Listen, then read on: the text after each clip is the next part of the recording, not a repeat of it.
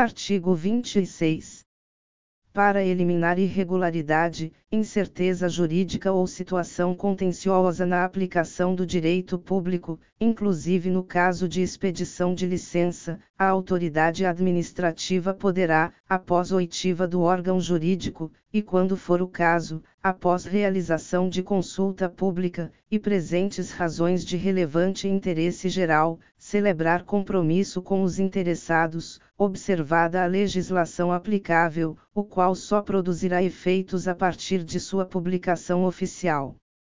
Parágrafo 1. O compromisso referido no caput deste artigo.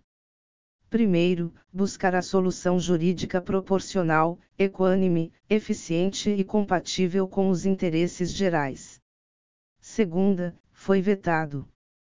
Terceira, não poderá conferir desoneração permanente de dever ou condicionamento de direito reconhecidos por orientação geral.